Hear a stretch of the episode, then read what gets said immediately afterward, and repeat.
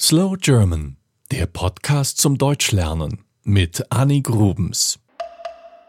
Auf besonderen Wunsch von Suska erzähle ich dir heute etwas über das wahrscheinlich berühmteste Gebäude in ganz Deutschland, das Schloss Neuschwanstein. Wenn du es auf der Karte suchen möchtest, dann liegt es im Süden von Deutschland, genauer gesagt in Bayern. Noch genauer gesagt im Allgäu bei Füssen. Es ist ein Märchenschloss, das jedes Jahr viele Touristen anlockt. Es ist übrigens gar nicht so alt, wie du vielleicht denkst. Erst im Jahr 1869 begann der Bau. Aber ich erzähle dir lieber die ganze Geschichte. Hauptfigur in dieser Geschichte ist König Ludwig II. Ich habe schon eine Episode über ihn und seine Cousine Sissi gemacht.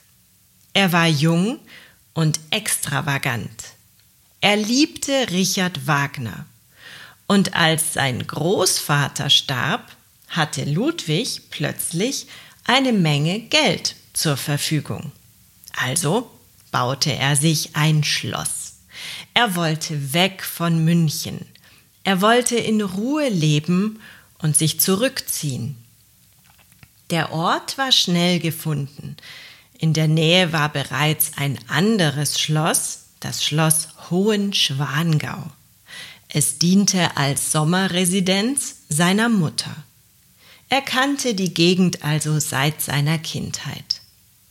Ein Münchner Theatermaler lieferte also die Vorlage einer romantischen Ritterburg.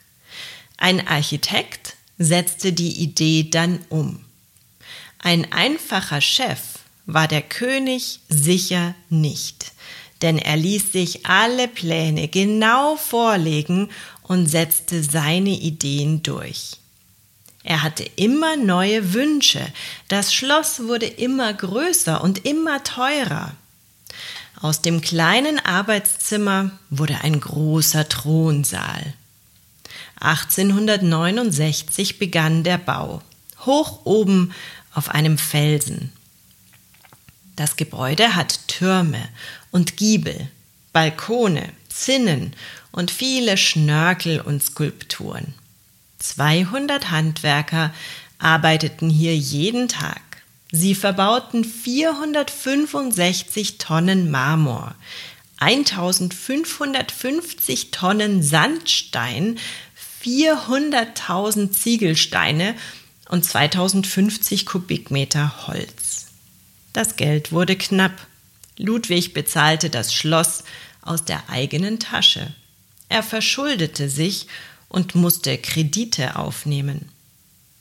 Ab 1884 konnte er endlich darin wohnen. Leider starb er zwei Jahre später.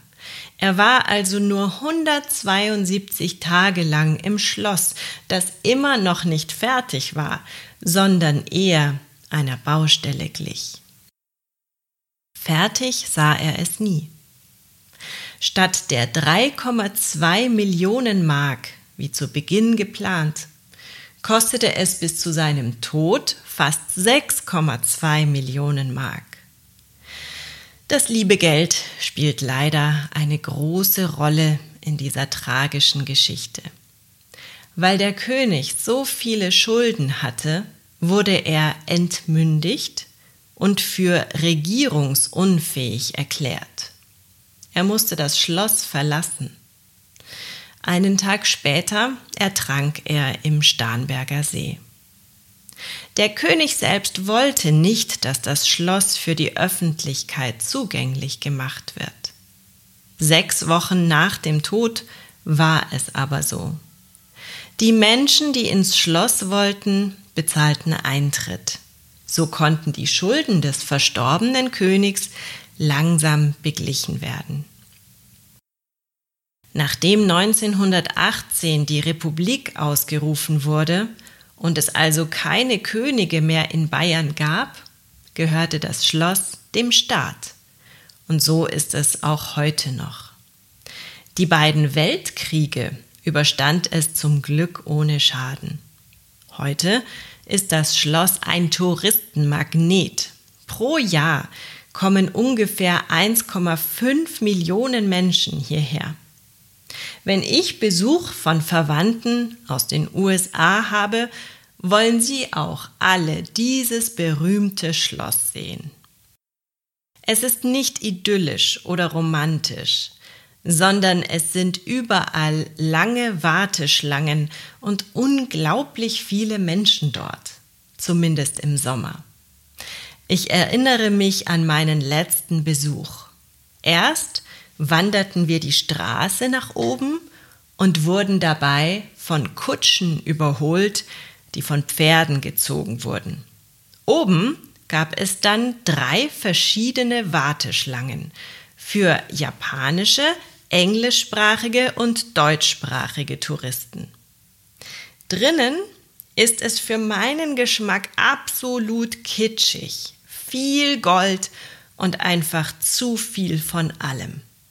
Das war Slow German, der Podcast zum Deutschlernen mit Annik Rubens. Mehr gibt es auf www.slowgerman.com.